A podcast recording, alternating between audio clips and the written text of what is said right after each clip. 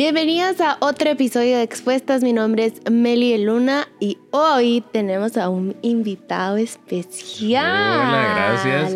Eh, me invitaron porque era el capítulo número 100, pero después se dieron cuenta que era el 94 y ya estoy aquí entonces. Hola. Hola, mi nombre es Madi Sánchez. Qué gusto estar con ustedes en un episodio más de Expuestas. Él es Sergio Estrada, le pueden decir peregrino, pere, perinolas, como ustedes quieran. Perinolas. le tengo mil nombres. Rubelino. Rubelino también le digo. Eh, pues bueno, estamos muy contentos de estar en un episodio más de Expuestas. Maya no va a poder estar con nosotros en este episodio concreto, así que ¿qué hacemos? ¿Qué hacemos? ¿Qué hacemos? Y bueno, eh, nos va a acompañar hoy Sergio y creo que vamos a tener un buen momento juntos los tres. Vamos a platicar. Vamos a ver qué sale aquí esta platicadita, como todas. este, solo queremos contarles, eh, agradecerles a las personas que están en Patreon porque están suscritas a nuestro canal de Patreon y porque nos apoyan para, para seguir adelante con este, am, con este proyecto. La verdad es que nos echan muchas porras y mucho compromiso Sí. su, su ayuda. También a quienes nos ayudan con escuchar en Spotify, en YouTube o en cualquier plataforma.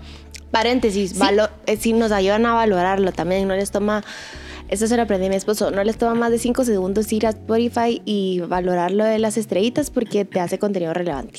Sí, nos promueven. Nos promueven, De manera sí. automática. El, ¿Cómo se dice? En el algoritmo. El algoritmo. Bueno, este queremos contarles que en Patreon, Patreon, ujú, ajá. tenemos un segmento que se llama Una Expuesta Más. Básicamente, una expuesta más, abrimos una sillita a una de nuestras amigas de Patreon y contestamos preguntas. Y contestamos esta semana, el viernes, la pregunta de una amiga que su mami falleció. Y la pregunta concreta que ella hace es qué hacer con su fe y también el sentir que ella tiene alrededor de debe la iglesia o no enseñar el tema de las sanidades sobrenaturales y todo el eh, encontronazo emocional y existencial que ella tiene alrededor de la triste pérdida de su mamá.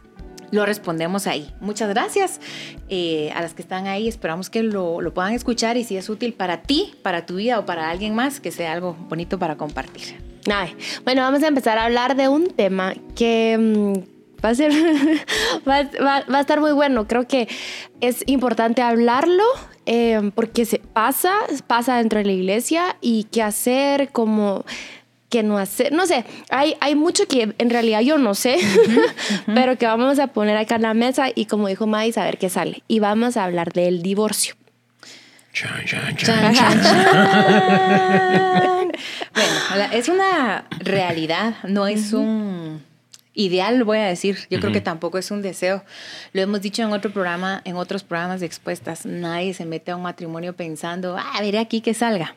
A veces pareciera, pero, pero no. La verdad es que nadie se mete con un pensa- pensamiento derrotista. Algunas personas, de hecho, se expresan como tuve un fracaso matrimonial. Yo como no tengo issues con la palabra fracaso, en el sentido de que perdí, fracasé, no me hace una fracasada. Solo Ujú. fue un momento, una, lo, lo que sea. Sí, podría ser un fracaso matrimonial, pero no un fracaso de vida. Puede ser que esa relación concreta no haya tenido el, el término del, del propósito del matrimonio, que es, eh, pues, hasta que la muerte los separe, dicen los votos posmodernos, pero la Biblia, de hecho, dice, dice esto también. El tema es que, que esto suceda en una vida no significa que la vida se arruinó, no es un pecado que provoca que la persona no pueda seguir sirviendo en su, en su iglesia, no es un pecado, y vamos a ver por qué le llamamos así o no, ¿verdad? Que, que, que tiene mucha oportunidad en Jesús, entonces vamos a hablar de este tema, el divorcio. Bueno, eh, no sé si saben mucho, no, creo que no saben mucho porque yo tampoco es que cuente mucho de eso, pero yo... Se adivina, se adivina. Se adivina. Eh, yo ya tuve un divorcio. Entonces yo ya voy como, eh, eh, espero quedarme aquí y, y no ser del team samaritania, así Ajá. más de cinco No, maridos no, has mi tenido. amor, no, no, no vas a. Entonces, pero creo que es un tema súper importante en el tiempo en el que estuve separado, divorciado, antes de separarme y todos los problemas que habían. Eh, Solo también. solo también, sí sentí eh, algo que yo escuchaba en algunos amigos y era que me decían, es que cuando me divorcié todos los de la iglesia se alejaron de mí. Cuando me divorcié, eh, solo mis cuates borrachos y adictos y todos se quedaron conmigo. Y yo decía, no seas berrinchudo, hasta que me pasó. Y sí es cierto, la gente de la iglesia se aleja de uno. Pero también es cierto que uno se aleja de la gente de la iglesia. Entonces creo que hay una, creo que hay algo que las dos partes no, uno no quiere, uno no quiere estar oyendo, es que Dios es bueno, y uno es como, sí, sé que Dios es bueno, pero estoy ahorita en este problemón. Y uno no sabe qué hacer con uno, o al menos yo voy a hablar desde mi experiencia. Uno, yo no sabía qué hacer conmigo, no sabía cómo me podían ayudar, sabía que me querían ayudar, sabía que no sabían cómo ayudarme. Entonces me decían cosas como, eh, ¿y no te pensás casar otra vez? No, pero es que no es bueno que el hombre esté solo. Y solo me sacaban versículos que todos sabemos. Y era como, yo llegué incluso a decir, la Biblia dice eso de Adán, no dice eso de los demás. O sea, yo ahí escondiéndome. Entonces decía, eh, y, ya cuando decía eso, ya no me decían nada, pues, porque era como. Adán, Adán. Adán, Adán. O sea, yo estoy bien, Adán no estaba bien, Adán sí estaba solo. Eh, yo tengo cuates, tengo Netflix, etcétera. Entonces, tengo Netflix. entonces no hay problema. Pero em, lo que vi es que que sí es cierto que no es bueno que el hombre esté solo. O sea, de verdad no es bueno. Em, hace, dos, hace dos semanas nos tocó predicar, nos invitaron a predicar en, un retiro y, yo mostré dos fotos. La foto, una foto en donde tengo como dos mil toneladas más de peso, pero otro montón de cosas que transmite la foto de cómo estoy yo anímicamente y espiritualmente. Y otra foto seis meses exactos después, en donde estoy más delgado, pero las fotos de, de forma natural, una estaba, las, las, de los antes, todas están entre sombras y las otras todas tienen luz. Mm. Y sé que es porque hay luz encendidas en la otra, pero lo que yo veo cuando veo esas fotos es, ahora llego a mi oficina y enciendo las luces, no me quedo en la oscuridad. O sea, sí me pasó muchos cambios. Entre esas fotos, yo ese día hablo, ahí me pasó COVID, me pasó neumonía, me pasó un montón de cosas, pero en realidad me pasó Dios. Eso es lo que me pasó. La gloria no es del COVID, no es que, ay, una segunda oportunidad. Yo tengo una segunda oportunidad cada día porque Dios me decidió dar una segunda oportunidad y está ahí sentada. Entonces, pero la gloria es de Dios, de, de esa transformación. Lo que sí sé es que creo que como iglesias, o como iglesia con I mayúscula, no sabemos qué hacer con los divorciados. Y yo, y me incluyo, porque si me ponen ahorita a mí, si alguien me dijera, como vos ya te divorciaste, venía a predicarle a un montón de divorciados, pues yo no sé qué decirles. Ah, tal vez algo les digo, pues si me quieren invitar, invítenme pues a predicarle a los divorciados, pero, pero creo que no sabemos en realidad qué está pasando. Creo que como iglesia no hemos explorado ese, hemos explorado más el luto, por ejemplo, de una muerte, hemos explorado más el, le voy a llamar luto también de, de papás que no pueden tener hijos. Tenemos de hecho ministerios enfocados en eso, pero no creo que hemos explorado el divorcio. ¿Qué le está pasando a la gente? ¿Por qué, ¿Por qué nos alejamos? ¿Y por qué digo esto? Porque estadísticamente hablando, vemos las iglesias y en las iglesias hay muy poca gente divorciada, cuando debería haber mucha gente divorciada. O sea, ves la población en general y sabes que creo que es uno de cada dos matrimonios se divorcia.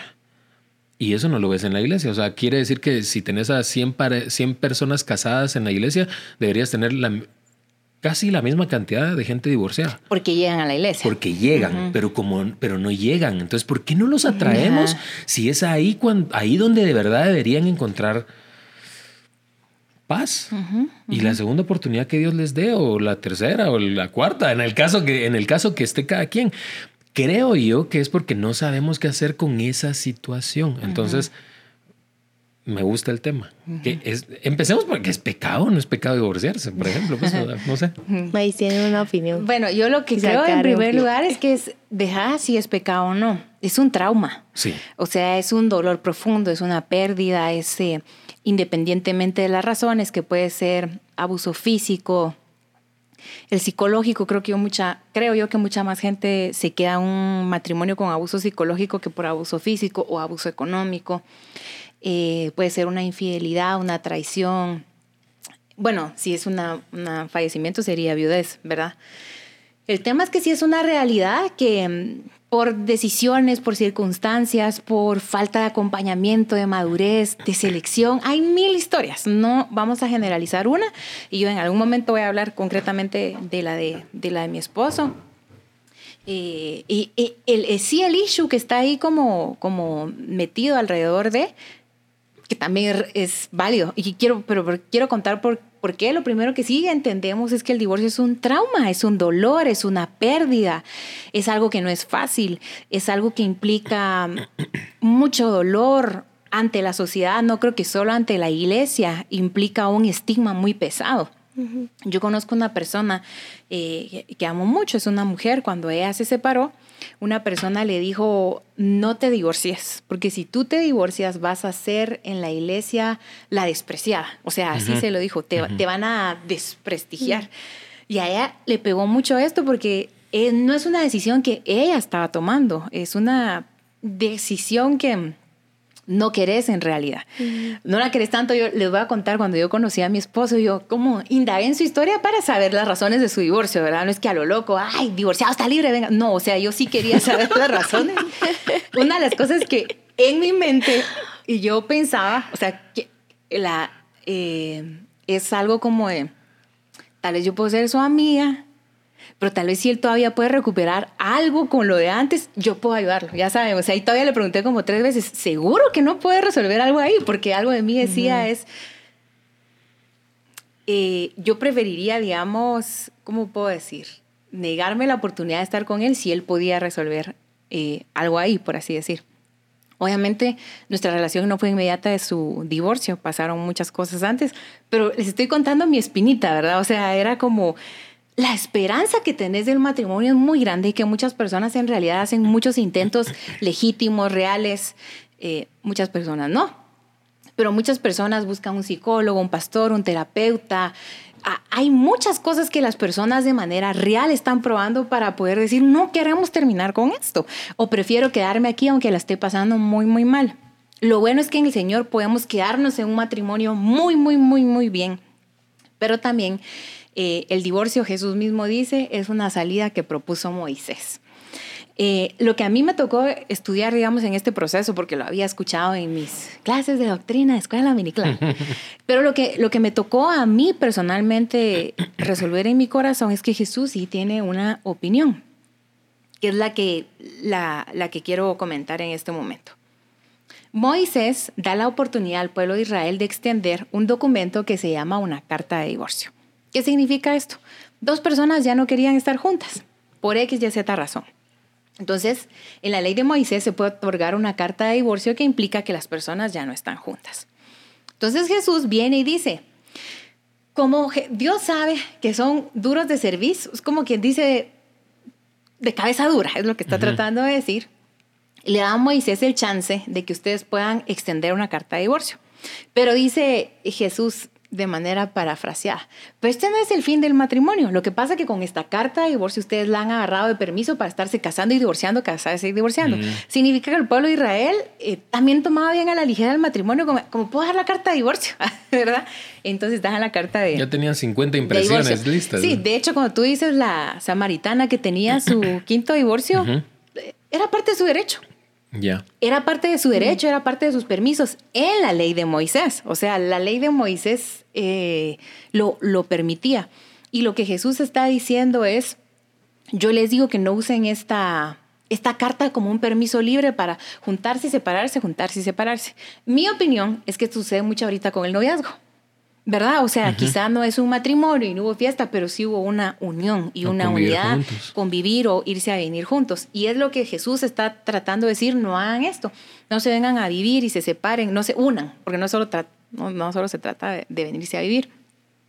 Y yo creo que aún conociendo esta ley de Jesús o esta, eh, esta expresión que Jesús deja, gracias a Dios que está, porque hay muchas cosas que Jesús no comentó, pero estas, estas sí. Son cosas que suceden todavía hoy.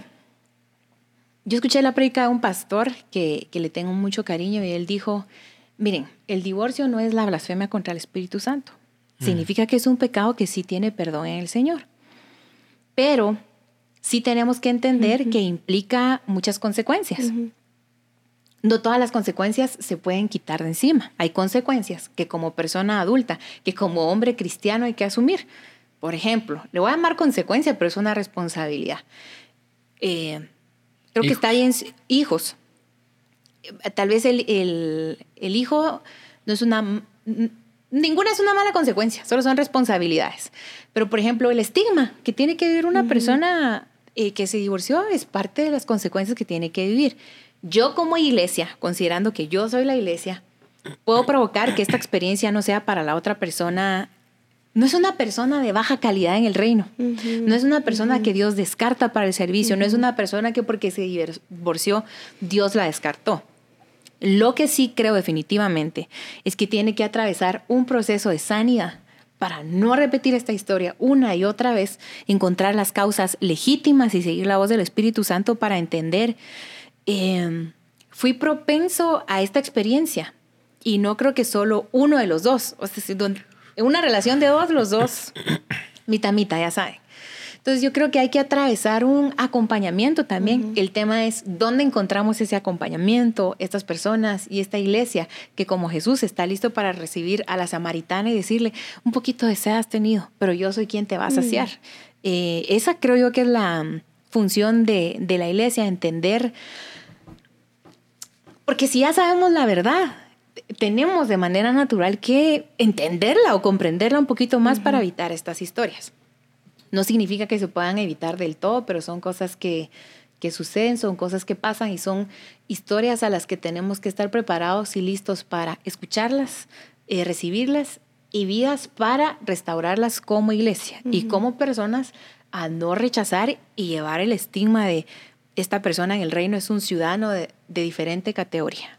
Me gusta todo lo que les lo, que he escuchado y quiero partir diciendo que para nada estamos promoviendo el divorcio, lo vamos a promover o, anda y divorciate. No, o sea, creo que los tres estamos, y Maita, si también estuviera aquí, eh, te diría lo mismo, que mm, lo que vamos a buscar en un matrimonio es que se restaure. Sí, ¿sí? o sea, es buscar eh, que mm, que, que, la pareja esté bien, que la persona quiera mejorar, bastante oración. Yo me recuerdo que eh, un día mi mamá me llamó y me dijo, eh, fíjate que me llamó esta mi ovejita, que, que ya no aguanta, eh, y yo le dije que oremos, que oremos y que oremos, porque la experiencia de mi mamá, mi mamá, mis papás llevan 33 años de casados y... Y creo que muchas personas sí le decían a mi mamá por el tema adicción, a mi papá le decían, pues, separate divorciarte. De hecho, es algo que mi, mi, papá agradece bastante. Le dice, gorda, gracias por, por tanto en este tiempo, porque todos mis amigos están divorciados o bien muertos. Eh, y soy el único que sigue casado con la misma esposa desde hace 33 años. Entonces, em, como que hasta qué punto es, sigamos orando, hasta qué punto es, em, sigamos teniendo terapia, eh, sigamos empujando y eso, por eso es algo... De, de, dos, ¿verdad? O sea, ninguno de los tres te va a poder decir un año más ahora, un año más de terapia. Em, este, un año más yendo a este curso de restauración de matrimonios. No, o sea, en realidad creo que nos, los tres te vamos a decir, buscar las mejores herramientas, que claro que es orar. Esto es, estoy hablándole a un plano tal vez porque se puede salir un poquito de contexto o algo si estás pasando por un momento difícil ahorita en tu matrimonio. Entonces, em, lo que te voy a decir es busca sí restauración, pero también eh, por eso es que no te puedo decir, no podemos generalizar algo tan grande y que esto sea aplicable para todos, porque no, no te puedo decir, hay una otra, otra vez más, y, y, porque solo tú estás, solo tú entendés lo que has estado viviendo, lo que has estado pasando. Sí. ¿Quieres decir algo? Eh, no, que me encanta lo que decís, que creo que a, título personal, los tres, Maya también, todos los que estamos aquí, como expuestas, voy a decir. Claro que no promovemos el divorcio. Ahora, es una pregunta muy delicada responder cuándo sí, cuándo no, porque cada caso es único, puntual, es una historia y que se sujeta a un tema, creo yo. Es que son dos personas. Sí. El tema aquí, y, yo creo que a mí me ha ayudado mucho entender la diferencia entre una meta y un anhelo. Una meta depende de mí. Me quiero cambiar de teléfono. Dale, mijita. Vendelo, tiralo, cambialo y cómprate uno nuevo. Punto. O sea, depende de mí. Este, quiero ganar no sé qué porcentaje de masa muscular, aplíquese, mijita, a ejercicio, depende de mí. Quiero pintar el comedor de mi casa, hágalo. Esas son metas y dependen de mí. El tema es que una pareja, como tipo las películas de Disney, te concedo cualquier deseo menos que el otro se enamore de ti, ¿verdad? Dios mismo no hace eso. Es decir, si yo, por ejemplo, estuviera teniendo en este momento problemas con Peri considerando un divorcio, lo que tengo que entender es que si yo digo, mira, yo le quiero echar ganas, él tiene que estar en un timing donde también le tiene que echar ganas. Y lo que yo considero es que a veces uno de los dos de la pareja está en su proceso donde, fijo, yo le voy a echar ganas y el otro anda resentido. Cuando el otro ya perdonó, la otra ya se sintió. Y cuando el otro le quería echar ganas, y como que no hay un ritmo oportuno para decir, justo en esta ventana de tiempo y espacio, los dos tuvieron ganas, intención, esfuerzo, dedicación y constancia para rescatar el asunto. Entonces a veces es la mujer la que está bien empeñada en salvemos esto. Cuando él se acerca, ella, ah, ya, tu cara, ahora ya no, ¿verdad? Y ahora es él. Y entonces ella, o sea, mm, de verdad pareciera que no están bailando eh, al, ritmo. Entonces, en este sentido, yo creo que uno tiene que tener la humildad, digo creo, porque yo honestamente no he atravesado problemas difíciles, ¿verdad? De, de, soportar un tiempo y decir, le voy a dar tiempo a este cuate que esté en su timing de Em, deseo de restaurar. Luego, si el deseo de restaurar es legítimo y no es más que un, bueno, porque tú me pedís, vamos a terapia, porque tú me pedís, vamos con nuestros pastores, porque de hecho hay muchas personas que se niegan a buscar que alguien dé un arbitraje, digamos, en, la pareja. Pero eh, finalmente, si alguien ya atravesó el, el divorcio, lo que queremos decirte hoy es que hay una oportunidad para ti. Es que tu historia tiene un, un propósito, un significado y que Dios no está enojado contigo. Yo creo que sí le tenemos que entregar cuentas a Dios, especialmente este asunto de, de, este pacto, pero no significa que Dios viene y dice, pues bueno, ahora no te uso. Habrá cosas que van a ser restadas de nuestra vida a causa del divorcio, es muy probable. Es muy probable que tal vez te pierdas de un privilegio que tenías en tu iglesia, de tener acceso diferente a tus hijos, de manejar tus finanzas de manera diferente, de vivir con el estigma del divorcio. Sí es una consecuencia, pero no es una consecuencia de Dios, es natural de, la, convivencia humana. De lo que escogiste. Yo, yo quiero como recalcar algo que dijeron, o sea, no, no recomiendo el divorcio para nada. Eh, de hecho, al, en, como un año después de que firmé el divorcio, varios, varios hombres se acercaron a mí, mira, como yo, no me decían específicamente eh, que lo que querían era que yo les diera luz verde para divorciarse con una especie de consejo. Eh, pero yo sabía que eso era, yo les decía, no te divorcies. No te divorcies, no te divorcies, no te divorcies. Esto es como, es que no te dicen todo lo que pasa después de, de firmar eso. No te lo dicen. No te lo dicen porque pues, es mala publicidad para eso, cuando en realidad sería la mejor publicidad. Si entendés que Jesús viene y dice, Moisés les permitió el divorcio. No está diciendo que Dios lo permitió. La carta de divorcio no la permitió Dios, la carta de divorcio la permitió Moisés. Lo que nos está diciendo ahí es, para Dios el divorcio sigue siendo no, no y no. Entonces, si, si digamos que a partir de hoy ya nadie se divorciara, gloria a Dios pero tenemos un ejército de gente divorciada que creo que es la que tenemos que ver cómo sanamos. Tenemos que ver qué hacemos, porque cada, cada caso es diferente. ¿Cómo los integramos para que salen?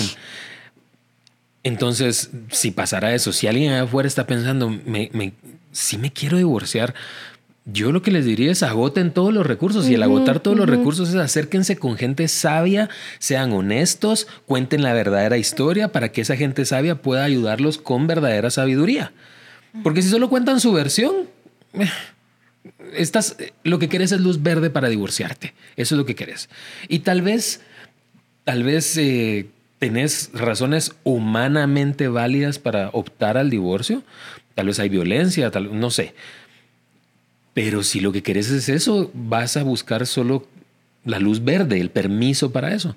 Creo que si estás pensando en eso, lo que tenés que hacer es acercarte a, acercarte en honestidad y con humildad, y si pueden los dos mejor, y buscar gente sabe, buscar el consejo de gente, de gente cercana a Dios.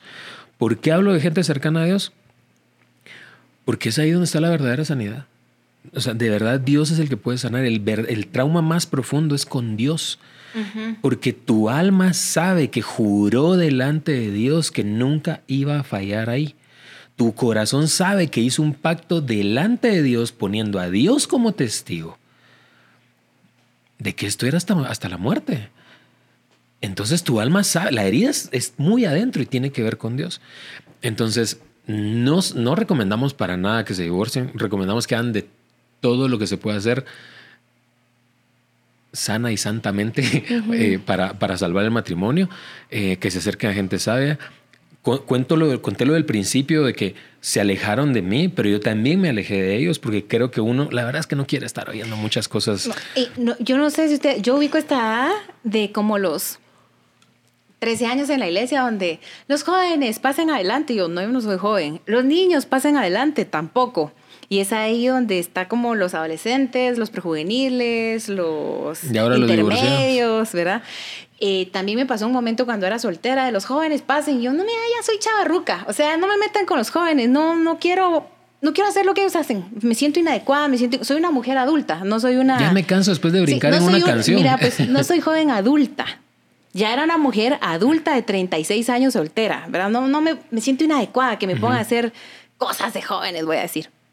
Yo considero que un divorciado siente lo mismo, es donde encajo, me siento inadecuado, me siento incómodo, siento que esta ropa no va de mi talla. Entonces aquí en la iglesia considero que es, eh, como la iglesia funciona por grupos homogénicos usualmente, casi todas las iglesias, ministerio de niños, ministerio de damas, ministerio de ta, ta, ta, ta, ta.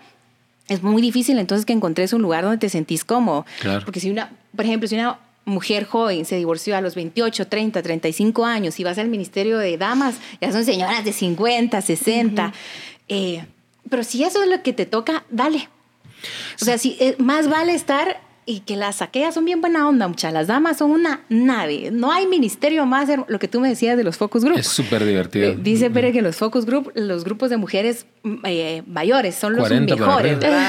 son súper divertidos porque ya, ya, ya, ya, ya, no les da pena reírse. Ya no, Ay, es que ya, no hacen eso, ya se ríen como quieran reírse. entonces, si eso es lo que te toca, dale. Si en tu iglesia te toca ir, si hay eh, solteros que le dicen jóvenes adultos, pero la verdad es que es eh, solteros adultos, adultos, solo adultos. Yo quiero agregar algo ahí, perdón que te interrumpa. Em, yo recuerdo que hace muchos, muchos miles de años, yo veía cuando te pedían datos y te pedían estado civil, decía soltero, casado, unido, divorciado, y recuerdo ver casado en segundas nupcias.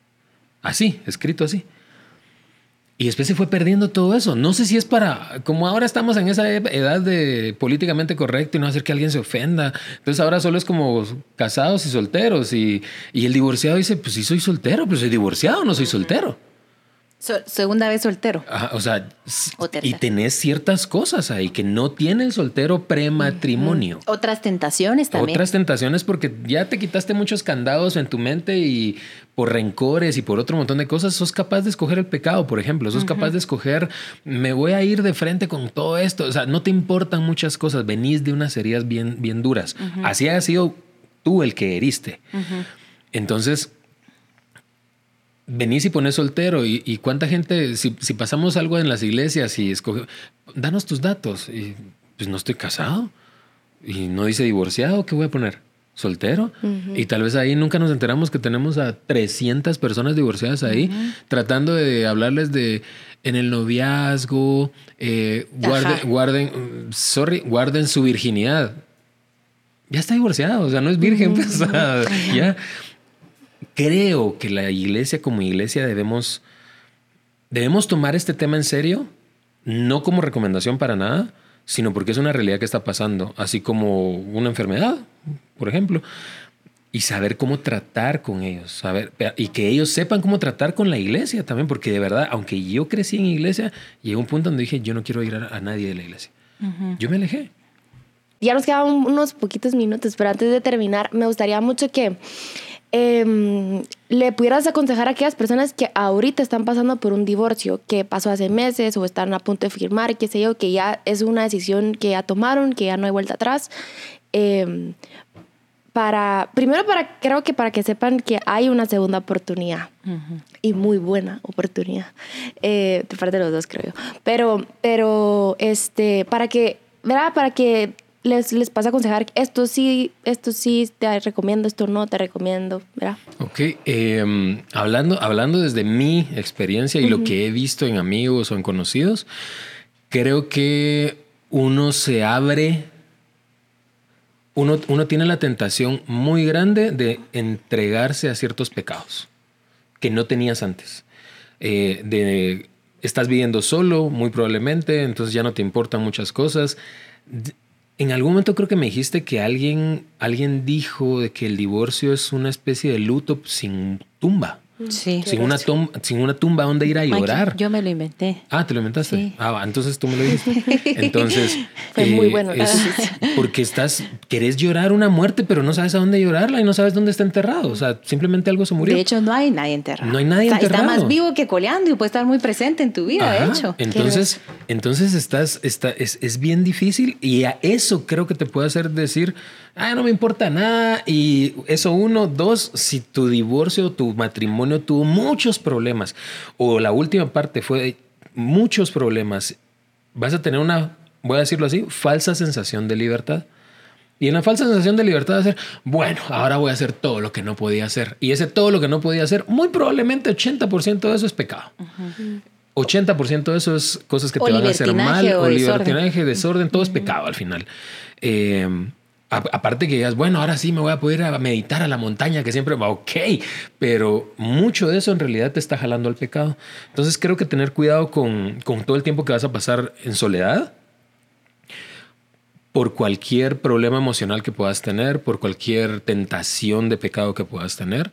Eh, también tener mucho cuidado con las amistades que uno escoge, eh, porque creo que uno, uno empieza a escoger amistades que que ni te van a decir que está mal ni te van a decir que está bien. O sea, ¿A es quién como, buscar? Ajá, es como, ah, vamos, yo, yo, te, yo, te hago, yo te hago la pala y vamos y, y, yo voy con vos a donde sea. Entonces eso te da más puerta a libertinaje, a otras cosas.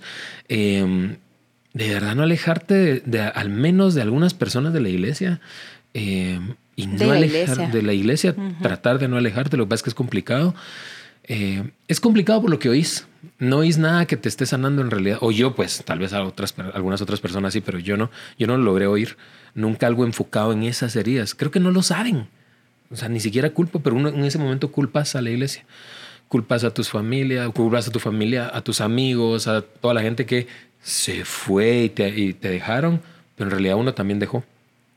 Y creo que muchas veces es una de esas consecuencias. Me estoy divorciando, es obvio que muchas de esas amistades están en, otro, en otra vida que ya no estás escogiendo. Entonces creo que la tentación es el pecado muy, muy grande. Eh, se te abre la mente al libertinaje, a ver el libertinaje, a justificar el libertinaje. Si sabes un poco de Biblia o mucho de Biblia, sos capaz de justificar bíblicamente el libertinaje. Sos capaz de justificar eh, que puedes pecar eh, y, y tener citas bíblicas para demostrarlo. Y todo esto lo digo entre comillas, para demostrarlo, entre comillas, pero lo logras hacer. Em, y creo que la mayor tentación de todas es no abordar tu verdadera herida y no acercarte con personas que de verdad te puedan ayudar. Em, o buscar ayuda a medias y medio contar la historia, pero no contas bien, o medio contas, es que pasó esto, eh, y, no contas, siempre, siempre hubo ahí problema doble. Eh, creer en fantasías creo que también es un problema. Si yo puedo ver de, fuera también la historia de él, la soledad, creo que también es una tentación. Eh, hablar mal de la pareja. O sea, a mí no estoy diciendo que me pasó con él, gracias a Dios, siempre habló muy bien, pero especialmente si hay hijos, la reputación de la persona no tiene que ponerse en negociación ni tienes que desacreditar a alguien a causa de que les fue mal. Es algo íntimo, es algo privado que se tiene que quedar eh, honrando ese matrimonio, esa historia que sí fue bonita, que sí fue oportuna, que sí fue especial. Eh, lástima el, el desenlace, es algo que probablemente las dos personas no hubieran querido, pero eso no significa que se desprestigien una a la otra, porque eso no le resta honor, le, resta honor a la historia que vivieron, pero también el uno, el uno al otro, y especialmente si hay hijos, en una dinámica de hijos. Hay una vinculación eh, importante y es que los dos para, comparten la, paternidad, el cuidado, la educación y la provisión de, esta persona. Entonces es muy importante que no hablarle mal a los hijos de no hablarle mal del papá, ya viene aquel, que las caras, sino decir, es su papá y lo mejor que yo puedo hacer como mamá es fomentar una relación saludable entre mis hijos y, y la persona. Se está yendo de mi vida pero no de la vida de mis hijos. Creo que también eh, no solo deshonras a la persona si hablas mal, así se lo merezca, que no en todos los casos se lo merecen, eh, sino que deshonras el matrimonio y que, que, te ha ido mal, que tu matrimonio haya terminado en divorcio, no quiere decir que el matrimonio es el problema, la idea del matrimonio, la figura del matrimonio o la institución del matrimonio. Creo que el matrimonio es... Eh, es una de las herramientas que Dios más usa para nuestro bien ni siquiera para hacerte madurar, sino para darte bendición. Creo que es un invento de Dios para darnos bendición, para demostrarnos su amor y su cuidado. Entonces, lo, creo que por heridas eh, tenés demasiada tentación a, a irte hacia cualquier tipo de pecado, cualquier tipo de pecado que el matrimonio te estuvo guardando de alguna forma, que el matrimonio al menos te estorbó para caer en esos pecados una vez divorciado, una vez separado, sentís una especie de libertad en la que solo te das rienda suelta. Y esa es una gran tentación, porque alguien me preguntó una vez, mira, pero eso quiere decir que si yo pudiera pegar lo de la gracia de Dios, eh, quiere decir que la gracia de Dios, yo puedo pecar como me dé la gana y después regresar y pedirle perdón y Él me va a perdonar. Y la respuesta es sí. Eh, la pregunta real no es esa, la pregunta real es, ¿vas a querer regresar? ¿Vas a poder regresar? ¿Te va a dar tiempo de regresar? Porque el libertinaje, eso es lo que tiene, es un desenfreno, un desenfreno, desenfreno. Entonces creo que la gran tentación es esa, caer en desenfreno y cuando sentís ya llevas 10 años en ese desenfreno y tal vez no te diste cuenta nunca de verdad de qué tan lejos te fuiste de Dios. Eh, de, y te va a costar más. Todo lo que hagas más alejándote de Dios en, en el tiempo de separación, en el tiempo de divorcio, te va a tocar regresarlo de alguna forma, o sea, regresar ese camino, des, desandar ese camino. Entonces, ah, llevo seis meses en este, en este rollo ya todo libertino, todo suelto.